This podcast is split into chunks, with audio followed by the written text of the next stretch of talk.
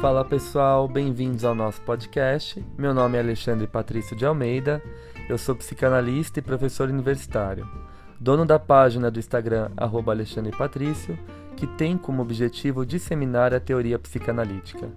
Nesse podcast, eu irei articular a psicanálise com temas cotidianos de forma leve e descontraída. Para isso, receberei convidados das mais diversas formações a fim de trocarmos experiências e ideias sobre os mais variados assuntos.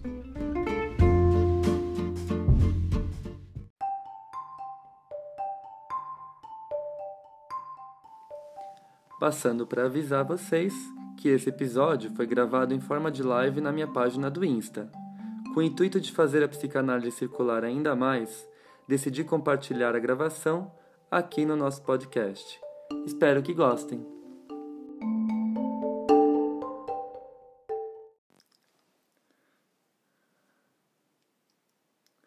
Olá pessoal, tudo bem? Sejam bem-vindos a mais uma live. E na live de hoje nós vamos falar um pouco sobre um texto do Freud bastante significativo que faz 100 anos desde a data da publicação original, que é a Psicologia das Massas e a Análise do Eu. Bom, eu vou utilizar a versão publicada recentemente pela editora Autêntica, que está no livro O Mal-Estar na Cultura e Outros Escritos, Cultura, Sociedade e Religião. Foi publicado recentemente pela Autêntico, uma tradução direto do alemão, uma tradução muito bem feita, por sinal, e comentada. Tem um pós-fácil feito pelo Vladimir Safatli e eu recomendo veemente a leitura dessa versão, ok?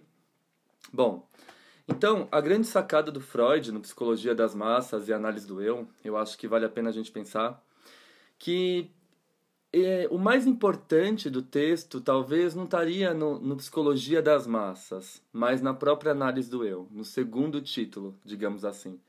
O Freud vai pensar como que o eu funciona a partir da configuração das massas, né? Como que o eu se estrutura a partir das identificações, a partir é, dos, de, desse movimento de estar inserido no âmbito cultural, atravessado por uma ideologia, enfim, ele vai discutir bastante isso ao decorrer do seu texto. A novidade para Freud, então, é que ele começa a preparar o leitor, que ele vai dizer assim: o que é coletivo e o individual obedecem à mesma estrutura e respondem, portanto, às mesmas leis. Ele vai ser bem claro nesse sentido. Então, não tem como a gente pensar a psicologia do indivíduo sem considerar a psicologia social. As duas estão intercaladas entre si e elas respondem uma à outra. A diferença está em que as forças do desejo que permanecem sob o controle, ou seja, reprimidas, recalcadas, no indivíduo, elas se soltam, elas ficam desencadeadas no grupo. E recentemente a gente tem assistido a manifestações, a movimentos sociais populares que demonstram bastante essa frase do Freud, né? E basta a gente observar também uh, movimentos de torcida organizada, movimentos de haters na internet, né? Basta um odiar, basta um soltar um comentário que todo mundo aproveita para colocar suas ideias de ódio também em vigência, né? Então, vamos colocar tudo aí, o que eu, basta um dizer ali, nossa, eu odeio essa pessoa, acho isso péssimo. Todo mundo aproveita esse gatilho e começa ali a atirar no outro também, né? Então a gente percebe isso mais uh, recentemente com a internet, né?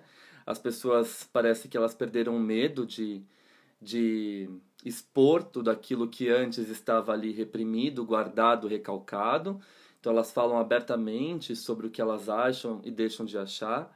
E nessa fala elas estão um pouco se preocupando com o próximo, né? Então, de alguma forma, quando a gente vê um movimento de, de hate, né, de ódio, a gente vê ali que teve um responsável pelo comentário, muitas vezes pejorativo, e a boiada vai atrás, literalmente falando, né?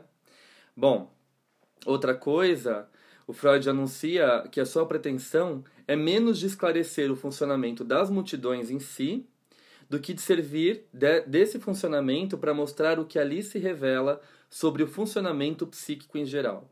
Então ele vai se debruçar sobre o funcionamento das massas para poder lançar algumas questões sobre o próprio funcionamento do eu. Né? Bom, uh, Logo do início ele diz assim, né? Na vida anímica do indivíduo, o outro conta com total regularidade como modelo, como objeto, como auxiliador ou como inimigo. E por isso, desde o início, a psicologia individual é simultaneamente psicologia social, em sentido amplo, mas inteiramente correto. Né?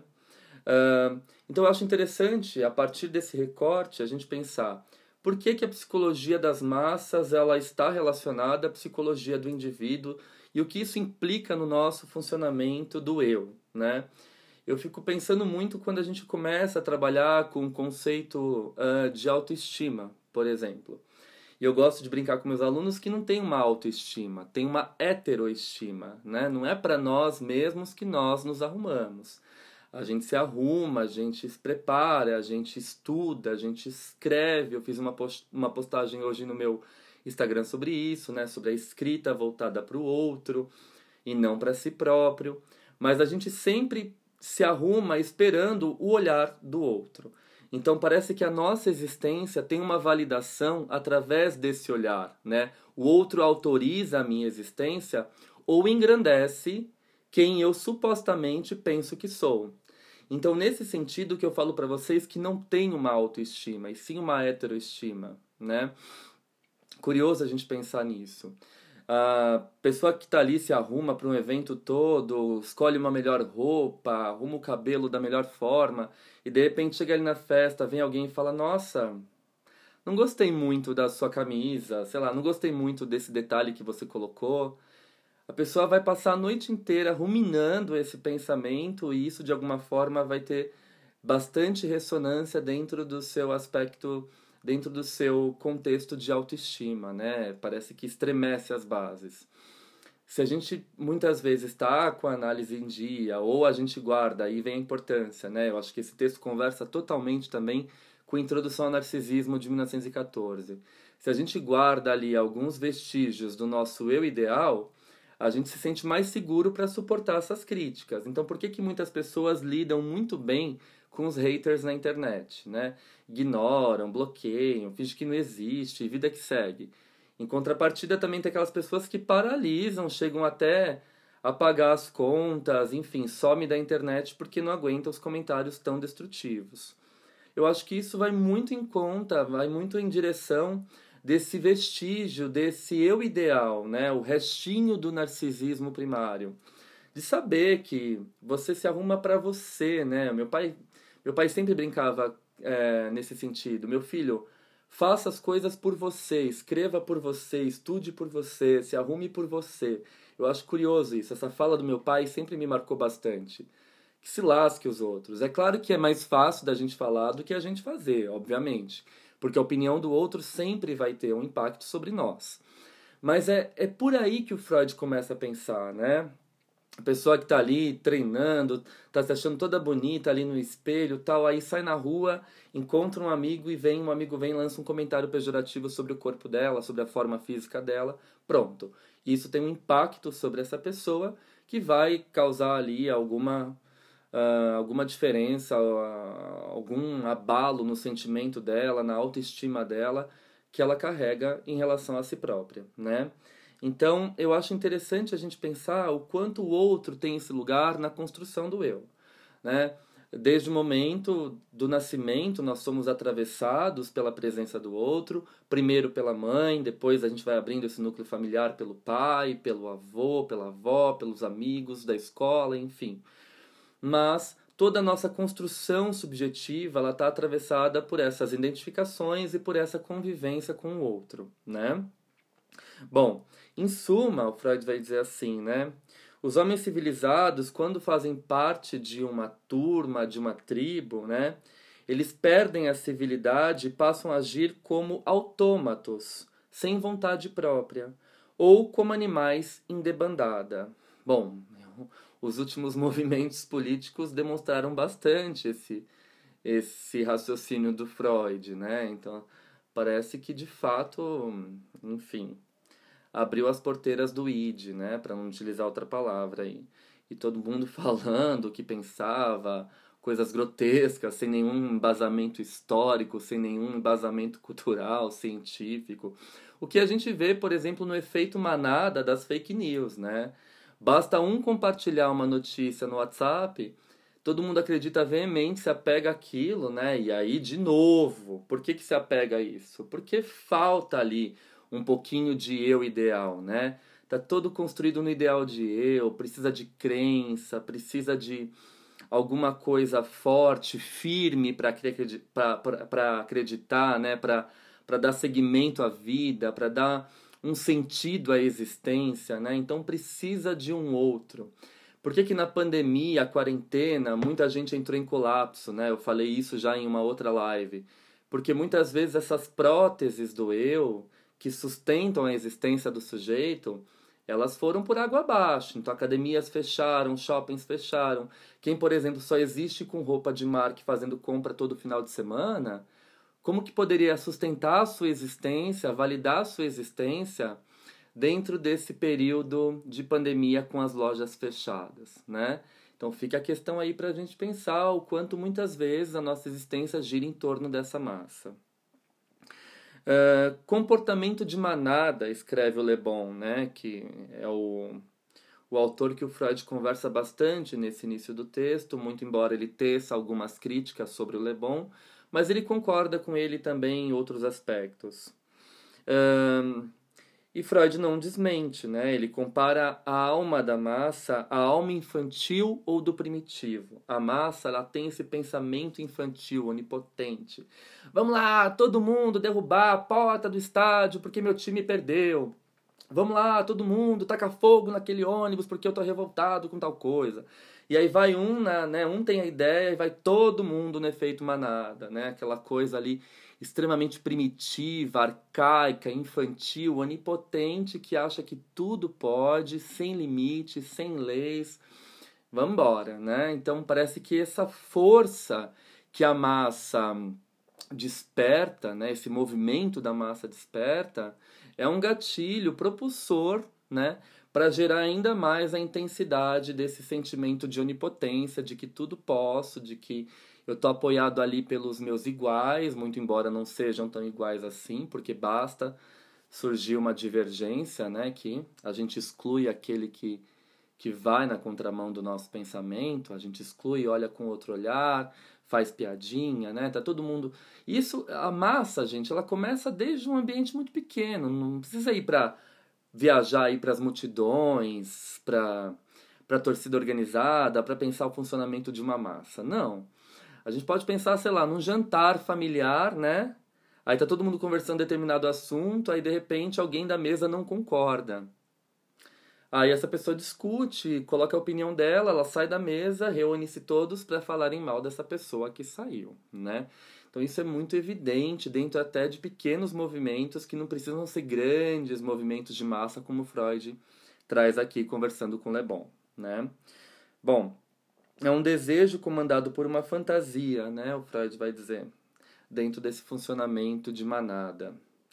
Bom, mais uma vez ele, ele conversa, continuando o texto dele, ele vai trazer aí um recorte de William McDougall, né? um psicólogo inglês que não se ocupou de multidões ou manifestações espontâneas, mas de grupos especializados, como clubes, seitas, partidos políticos e aí ele começa então a tecer alguns pensamentos, algumas construções sobre o pensamento do McDougall. E aqui eu sugiro para vocês um filme chamado uh, The Wave, né, A Onda, que foi um romance escrito em 1981, né, por Todd Strasser, sob o pseudônimo Morton Rue, né? E a gente tem um filme lançado não faz muito tempo, é, que chama A Onda, né? Então, é um experimento que foi feito ali, enfim, dentro de uma sala de aula, né, e que acaba perdendo o controle. Então, é interessante, né? O intuito dessa experiência era demonstrar aos estudantes, orgulhosos da democracia americana, em que consiste uma autocracia, né, de autos por si mesmo e kratos, poder e o risco de imaginar que é possível permanecer à margem uma vez instalada a tirania. O experimento foge por completo do controle do seu idealizador, consegue criar uma unidade social que adquire uma vida própria e já não pode mais ser dissolvida por uma decisão sua. Qual aprendiz de feiticeiro, né, o inspirado professor demonstrou em ato e além de qualquer expectativa o que a psicanálise teoriza sob o discurso do mestre, né? Esse conceito de discurso do mestre, de siga o mestre. Basta encontrar um nome, inventar uma ideologia, escolher uma farda, né? Um mito, um capitão, estabelecer um conjunto de regras incontestáveis de disciplina, que a gente adora uma disciplina, né? O nosso eu masoquista ali grita com a disciplina, que também não deixa de ser uma grande hipocrisia, né? Vamos convir. Uh, quanto mais absurdas, melhor, né? E uma hierarquia com um chefe em exercício para se ter um pequeno sistema totalitário perfeitamente coeso, sem qualquer ideologia que lhe dê fundamentação, né? A gente vê muito isso na, na Revolução dos Bichos, né? Naquele livro maravilhoso que traz bastante isso, né? O, o, porquinho criticando o dono da fazenda, de repente o porquinho se torna o líder, o rei, o dono da fazenda, que aí vem aquele ditado, né? Colocou a coroa na cabeça do porco e aí ele se torna um grande tirano, baseado em ideologias muito superficiais, né? Discursos miseráveis do tipo hum, é o início de uma nova era, meninos usam azul e meninas usam rosa, né? Desse tipo para baixo, né? A gente vai nivelando por aí, mas vai muito mais para baixo, algo muito mais primitivo, né? Enfim, hum, preconceituoso, misógino e por aí vai, né? Sem qualquer fundamentação. A manifestação subjetiva é, é tal, né? É, tal é, nesse caso, a vontade de cada um e de todos de ter um senhor a quem servir. Curiosíssimo isso que o Freud aponta, né? Parece que tem uma necessidade, a gente pode pensar desde Totem Tabu, um dos textos mais antigos do Freud, né, relacionados a essa, a essa questão da sociologia, da antropologia, do grupo, da massa, que existe na espécie humana uma necessidade de servir a alguém, né? Então, ele, ele dá o exemplo, por exemplo, ah, redundante, né? Ele dá o exemplo, por exemplo, ele cita como exemplo o exército, né? Se você mata ali o capitão, os soldados se perdem por completo, né? o bem comum da massa é o desejo de obediência a um líder, né? Então aparece alguém ali falando meia dúzia de bobagens e que de alguma forma você se identifica, hum, vou aderir a esse movimento. Por que, que você vê uh, muitos jovens aderindo a movimentos de extremo, né? De extremo, sei lá, um extremo religioso, extrema direita, sei lá, por aí vai, né? Por que, que você vê os jovens aderindo a esse movimento com tanta veemência? E aí que costura a psicologia social com a psicologia individual. É, quando eu faço uma aderência a esse movimento, é como eu validasse a minha existência. Eu me encontro dentro desse grupo, não é? Muitas vezes, uma das queixas maiores dos, uh, uh, dos pacientes adolescentes é que eles não se encontram no grupo. Então, nossa, ninguém me aceita na escola, eu sou diferente de todo mundo, não consigo ter amigos, não consigo entrar no grupo de ninguém, né?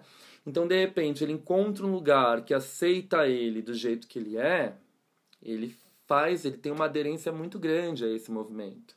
Né? Então, por isso que você vê grupos de jovens com pensamentos extremistas, muitas vezes colados a um ideal proposto por um, uma espécie de líder, né? Que, que controla ali aquele, aquele pensamento. Você vê isso desde grandes, gru desde grandes grupos até de pequenos grupos. Se a gente pega aquele filme é, um clássico comédia, né? O, o Garotas Malvadas, Meninas Malvadas. É, você tem ali aquele movimento, né? Daquela menina patricinha comandando todo mundo ali. Todo mundo morre de medo dela. E aí vem a outra que quer derrubar o legado dela. É exatamente o movimento de revolução dos bichos, né? É, que eu acabei de falar para vocês. Aí ela quer derrubar o legado dessa patricinha tirânica e ela acaba se tornando uma nova patricinha tirânica, né? Então é curioso que muitas vezes na direção de um oposto, né, o poder ele é ele é muito perigoso, né? Ele é sedutor. O poder ele não é ele não é para muitos, né? Eu acho que essa é uma das grandes sacadas, por exemplo, do Harry Potter, né? O, o Dumbledore, conversando com o Harry, fala que o Harry ele está muito mais apto a ter uma posição de poder, de liderança, do que o próprio Dumbledore, né? Porque Dumbledore foi muito fascinado pelo poder, pela onipotência, por ser o dono das magias todas, dominar todo o mundo mágico, enfim. De alguma forma ele teve essa ilusão de onipotência e o Harry foi sempre despretensioso em relação a esse cargo de liderança, de poder, e o Dumbledore assume isso, né, e fala assim: "Você tem muito mais capacidade de assumir uma posição de poder do que eu, porque você nunca desejou esse lugar", né?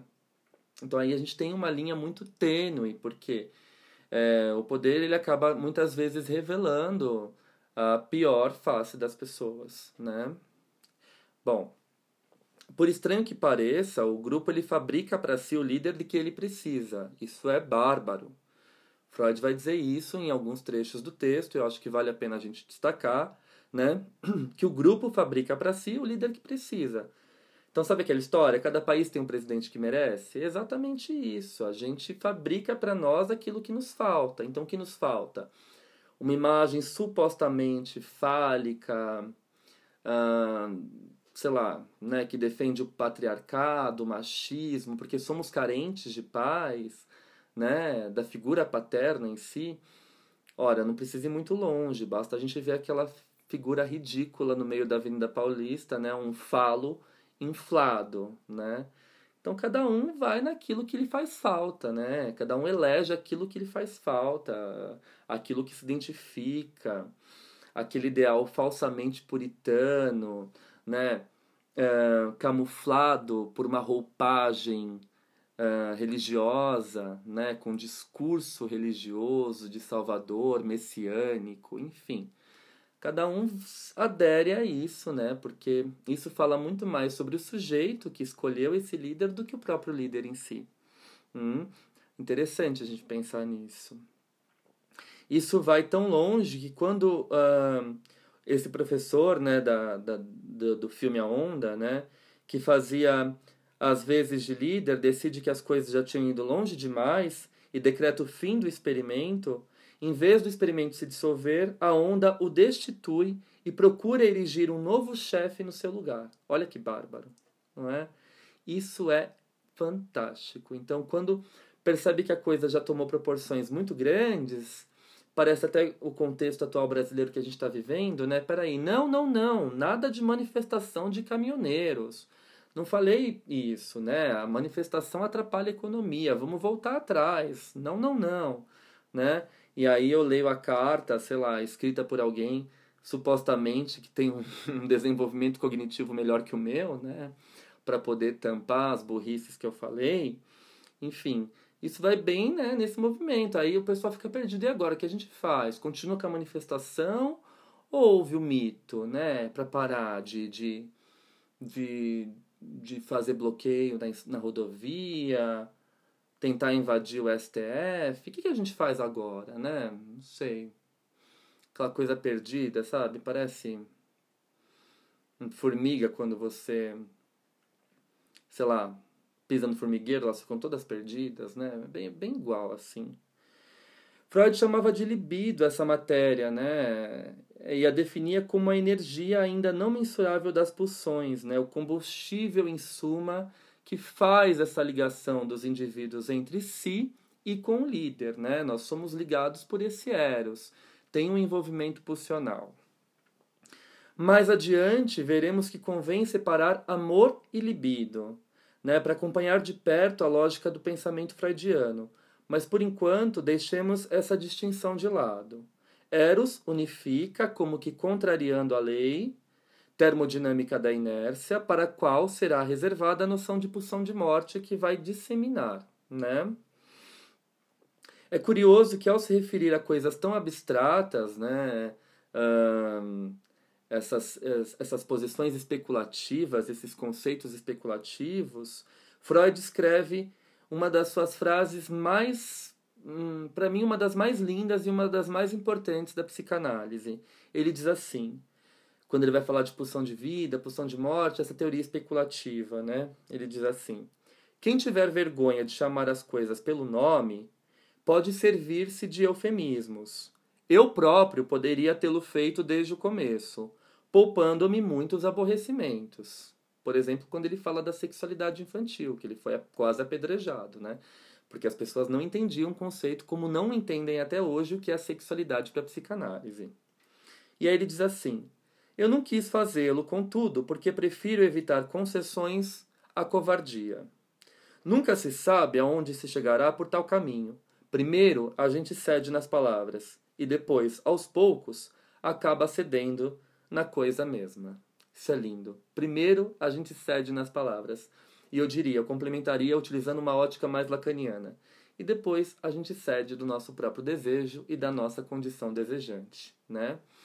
Então, é curioso porque aí quando Lacan vem com essa leitura nova do Freud, falando que o inconsciente se estrutura através da linguagem, essa frase, por exemplo, faz total sentido na obra lacaniana. Se a gente cede das palavras, se a gente não nomeia aquilo que muitas vezes a gente acha que está sentindo por vergonha, por covardia, né? A gente acaba, por conseguinte, também abrindo mão da nossa própria condição desejante e do nosso desejo. É?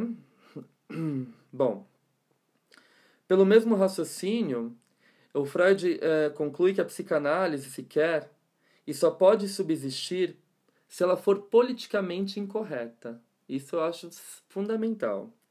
Na medida em que, para tocar na realidade das coisas, é preciso começar dando nome aos bois. Não se trata apenas da coragem de ser honesto, mas de suportar as consequências das palavras que são ditas ou caladas. Vou ler de novo porque isso dá um belo imã de geladeira. Não se trata apenas da coragem de ser honesto, mas de suportar as consequências das palavras que são ditas ou caladas. É? Bom, e aí, continuando, no capítulo 5, Freud vai fazer uma uma análise das estruturas das massas artificiais específicas, uh, mais precisamente a igreja e o exército, com o intuito de revelar como a teoria edípica serve para demonstrar que o chefe é, seria uma espécie de reencarnação da figura paterna. Hum? Bom, até porque, né, dentro de muitas religiões, o líder religioso é sempre a figura de um homem. Então já dá para a gente questionar muitas coisas por aí, né? Hum, entendem? Bom, seguimos o general porque o amamos. Ao menos era aquilo em que Napoleão queria acreditar, não é? Estamos irmanados nele, como a igreja espera que estejamos também em Cristo. A homogeneização das diferenças dentro das massas decorre de uma restrição do narcisismo devida ao laço libidinal entre os irmãos, né, via o chefe. Então a gente abre mão das nossas diferenças para se unir, para colar ali via uma ligação erótica, via eros, né? Tamponando as nossas diferenças, nos identificando como irmãos ou como brothers ou como companheiros, né? Seguindo ali a ideologia do líder, do chefe. Hum? O amor agiria assim como um fator de cultura, no sentido de uma reversão do egoísmo em altruísmo. O narcisismo, a satisfação pulsional direta em meu benefício, seria algo desegregador, né? É, cada um por si. E o amor, né, seria o fator de uma coesão social, um por todos, todos por um como diria D'Artagnan, né? Renuncio ao meu próprio bem individual em favor do bem comum. Ora essa. O pânico, aliás, né, definido universalmente como perder a cabeça, perder o controle, seria precisamente isso, o resultado da cabeça perdida. Basta eliminar o comandante para que a tropa se disperse. Ou basta que o comandante tropece no seu próprio discurso para que os liderados não saibam mais o que fazer, para onde correr. E agora, quem a gente segue? Pam! error, né? Trava, pane no sistema, né? Como diria a Pete. Então, o que eu faço? O que a gente faz agora, né? Peraí, ele estava falando que era para fazer tal coisa e agora ele voltou atrás. O que a gente faz agora, né? Hum... A gente percebe muito esse movimento, dando nome aos bois, quando aconteceu né, do, do, do Moro, o salvador da pátria, né, o, o Messias brasileiro, largou o ministério, né? Vamos, Moro, Moro honesto, Moro não sei o que lá. Largou o ministério, Moro não presta mais, safado, se vendeu, não sei o que lá. Traiu o capitão, traiu o mito, não é? Não era aí. Assim, basta aí alguém contra a ideologia do fulano, do cicrano, né? Que não presta mais. Até então era o salvador da pátria também, né? Então é curioso a gente pensar assim, vai, vai na contramão, a gente fica perdido, né? Assim, e agora o que a gente faz, né? Hum, bom, uh, Freud, sempre ótimo ilustrar os seus conceitos, compara esse efeito com a lágrima de Batavia Uh, Batavia é um vidro fundido submergido em água fria, duro como aço, mas basta lascar a ponta para ele se esfarelar e virar pó. Fantástico, não é? Freud sempre genial, 100 anos de psicologia das massas e análise do eu, e extremamente atual. O exército, por outra parte, deixa bastante claro que existem os nossos e os outros, né? o, exército tem uma hierarquia. Numa, numa conduta, numa doutrina religiosa, você tem amar o próximo como a si mesmo, né? Algo impossível de fazer, o Freud já vai falar para nós. Impossível amar o próximo como a mim mesmo. Primeiro eu me amo, depois eu amo o próximo, né? Muito embora eu precise do próximo também para me estruturar, né? Para eu validar a minha existência. Mas no exército existe uma hierarquia, não é não é todo mundo irmão da mão e vamos ser irmão, né? No exército tem uma hierarquia a ser obedecida. Alguns são mais amados do que outros pelo capitão, né? O amor no exército não é universal, mas a igreja, e quando eu digo igreja, eu refiro ao cristianismo como um todo, mal disfarça o paradoxo que seu apelo uh, ao amor universal induz. Ora, o amor puro, que seria o amor completamente desinteressado, que teria sido o de Jesus Cristo de fato, é impossível.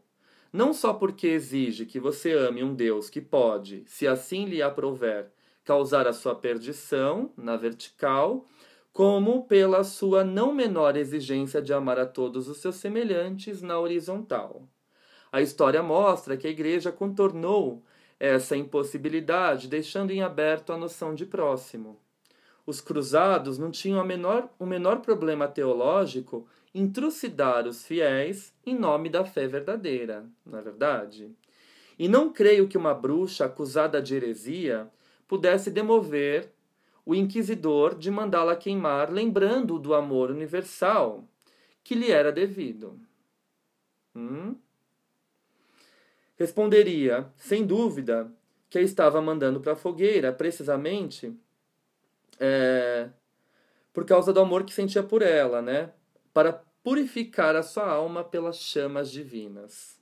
Ou seja, quando se fala em amar o próximo, ninguém disse tratar de preservar amorosamente o corpo vivo do semelhante. Não é? E Freud não deixa de observar que o amor é segregativo e que sua universalidade é relativa apenas aos membros da comunidade dos meus iguais, né? Uma religião ela é boa para os seus membros. Basta que você não seja membro dessa religião, que ela não vai ser tão boa assim com você, né?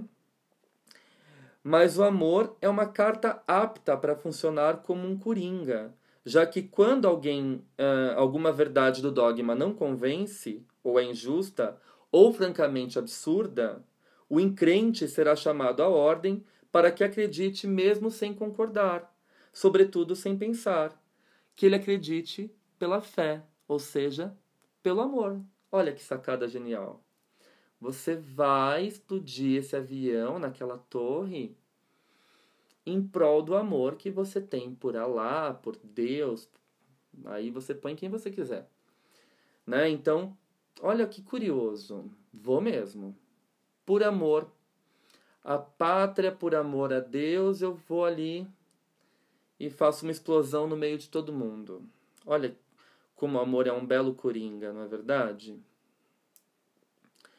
Bom, no capítulo 6, Freud consta a observação sobre a recém-criada União Soviética, uh, e onde há, há uma não menos deliciosa nota a propósito da ambivalência, ou seja, do amor e do ódio experimentados em relação à mesma pessoa, que é o grande desafio do complexo de Édipo. Né? O Freud vai falar que um dos grandes desafios do Édipo é a gente lidar com a ambivalência, saber que a gente ama e odeia o pai, assim como a gente ama e odeia a mãe, e saber equilibrar esses sentimentos. Né? O Édipo ele é um, uma imposição de uma grande ambivalência que é enfiada na gente goela abaixo. Né? Seríamos todos mais ou menos ambivalentes em todas as nossas relações afetivas, escreve Freud. Aqui reprimimos o amor, ali reprimimos a hostilidade. E assim a gente vai tentando conviver em massa, né, em, em sociedade, né? No capítulo 7, uh, ah, onde finalmente se revela a que veio, né? Ele faz um semelhante estudo do comportamento das multidões, fincar os fundamentos de uma teoria das identificações, né? E onde podemos ler a bela fórmula da melancolia, a sombra do objeto cai sobre o eu, né? E aí é interessante a gente pensar que as nossas credenciais vêm sempre de fora, né? Nós validamos a nossa existência pelo outro, já falei isso no início do vídeo, mas aquela coisa, você sabe quem eu sou? Sabe quantos seguidores eu tenho? Você sabe com quem você está falando? Uma coisa bastante brasileira, por sinal, né? Hum... Não, não posso ficar nessa fila. Eu não sou uma pessoa comum. Você sabe quem eu sou? As nossas credenciais vêm de fora. Olha que curioso isso, né? Eu não retiro o meu crédito da minha imagem ou da minha declaração mas de um lugar terceiro que deve ser objetivo, isto é, válido para qualquer um. Aquilo a que chamamos identidade consiste nisso, a presença de um fiador devidamente certificado, né? Então, para que exista uma instância crítica, deve existir um padrão em relação ao qual o eu é medido. Esse padrão, importado daqueles que nos elogiavam e criticavam quando éramos pequenos, denomina-se ideal do eu, diferente do eu ideal, que é o narcisismo primário. Desde pequenininho, o bebê, a criança, ela vai ter que lidar com o ideal de eu, com que aquilo que as pessoas esperam dela, com aquilo que a cultura espera dela, né? Então hoje a criança já nasce, ela tem que ter muitos likes nas fotos dela, né? Os papais e as mamães esperam muito que as crianças sejam famosas. Afinal de contas, quando nasce uma criança, é uma tentativa desesperadora dos pais de satisfazerem o seu próprio narcisismo frustrado com o nascimento de uma criança, né? com o nascimento do filho ou da filha, não é?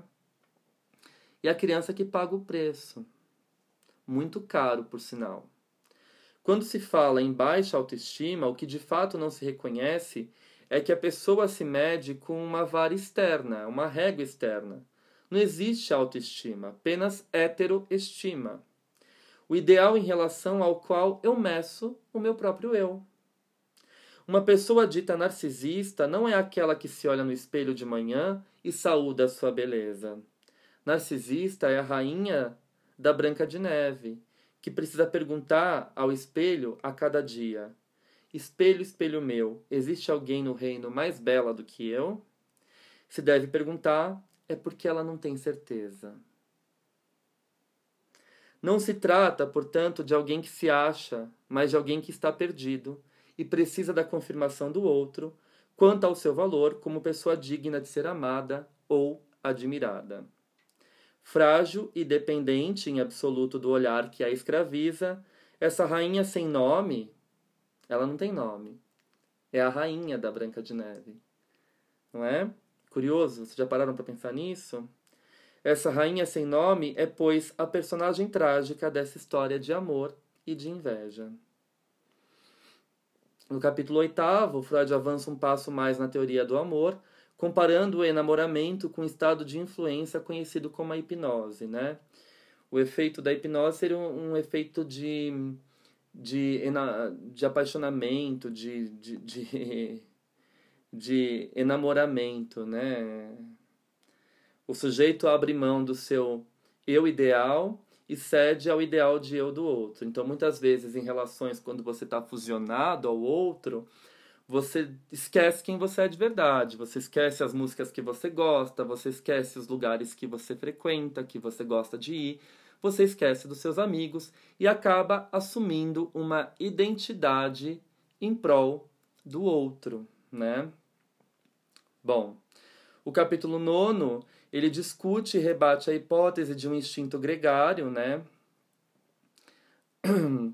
E é interessante a gente pensar nisso também, porque ele vai dizer assim: o sentimento de grupo se deixa analisar como uma identificação recíproca entre os membros e se opõe ao ciúme, que seria uma exigência de exclusividade, que, ao fazer aparecer o ímpar, desfaz o vínculo entre os pares. Então a gente tem que pensar, para funcionar, para uma massa funcionar bem, que somos todos amados do mesmo jeito.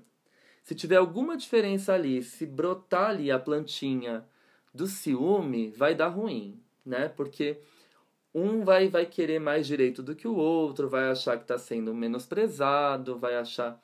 Né? Por isso que às vezes a gente tem tantos conflitos até em relações familiares, né? Achar assim, nossa, você não me ama como você ama meu irmão, você não me ama como você ama meu, sei lá, meu tio, enfim, por aí vai, né?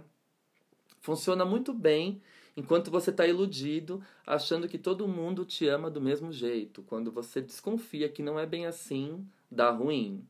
E na massa, a mesma coisa. A lógica no comportamento dos fãs perante o ídolo é a mesma dessa identificação primária. Amo tanto, por exemplo, que o comeria, né? Você vê é, é, falas desse tipo, assim. E não no sentido pejorativo que eu tô falando, assim, nossa, eu, eu devoraria, eu colocaria você dentro de um vidro, guardaria para mim, né? Os fãs falam isso do ídolo, né? É...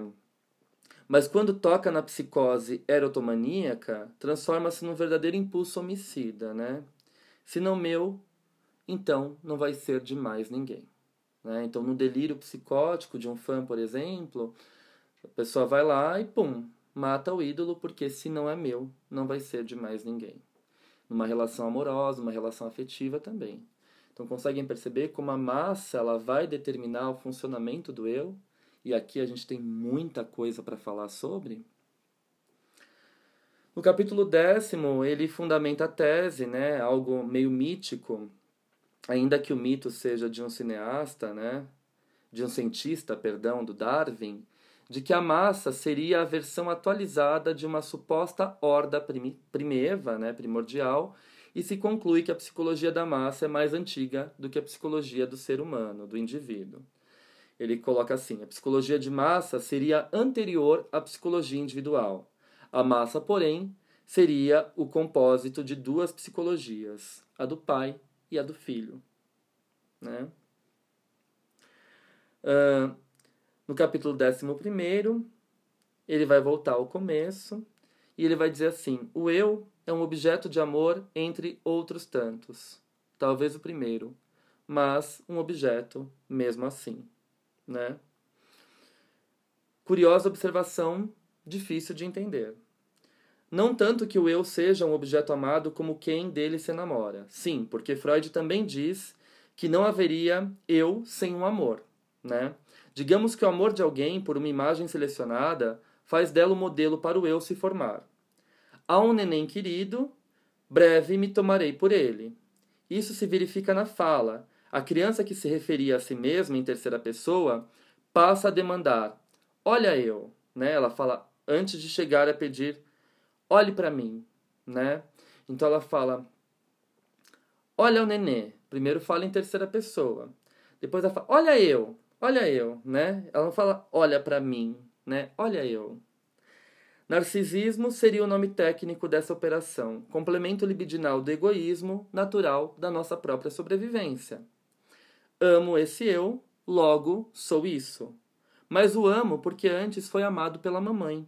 A identificação primeira resulta do primeiro amor. Hum? bom,